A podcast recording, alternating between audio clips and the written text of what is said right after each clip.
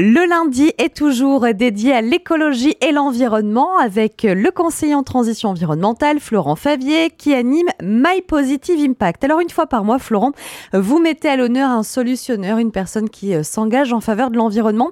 Aujourd'hui, coup de projecteur sur un service et une association qui s'appelle CEC pour Convention des entreprises pour le climat. Et oui, Éric Duverger était jusqu'à il y a peu un cadre de chez Michelin il y a un peu plus d'un an, presque deux, il décide de mettre son énergie et son temps au service d'une cause bien plus importante à ses yeux, la lutte contre le dérèglement climatique. Fortement inspiré par la Convention citoyenne pour le climat, dont on a tous entendu parler il y a quelques années, il décide de prendre cet exercice pour modèle et choisit de l'adapter aux entreprises. Sa conviction, en transformant les chefs d'entreprise, l'impact sera majeur puisqu'ils auront eux-mêmes des répercussions sur leurs collaborateurs, leurs clients, leurs fournisseurs pendant plus d'un an, entouré de beaucoup de bénévoles, de certains cofondateurs à ses côtés. Ils ont sélectionné 150 chefs d'entreprise et ont entamé pour eux un processus de transformation qui aura duré 10 mois, de septembre 2021 jusqu'en juin 2022.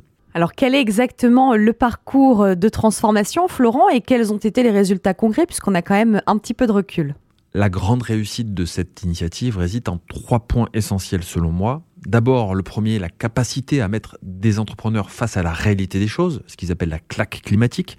Le second point essentiel de réussite, c'est la capacité qu'a ce parcours à relier le dirigeant à l'être humain, euh, c'est-à-dire à relier le rationnel au sensible, les richesses aux défauts, et permettre à chacun de se reconnecter aux autres et à l'environnement naturel. Et le troisième, c'est la capacité à offrir des perspectives réjouissantes malgré tout pour l'ensemble des entreprises grâce à ce qu'on appelle l'économie régénérative.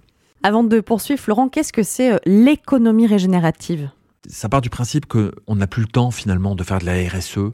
Ça aurait été valable si les efforts avaient été déployés il y a 30 ans par les entreprises. Plutôt que d'essayer d'atténuer nos effets négatifs sur le climat, ou la biodiversité, les entreprises peuvent déjà commencer à avoir une contribution positive dont les effets seront supérieurs aux effets négatifs. Et finalement, Florent, euh, quel est euh, l'atout, la force majeure euh, de la CEC En gros, la puissance de la Convention des entreprises pour le climat, c'est qu'elle a transformé non pas des entreprises, mais des hommes et des femmes en leur donnant des perspectives positives. Encore aujourd'hui, on analyse la performance des entreprises que sur un spectre financier, oubliant totalement les impacts sociaux et environnementaux qu'elle peut avoir.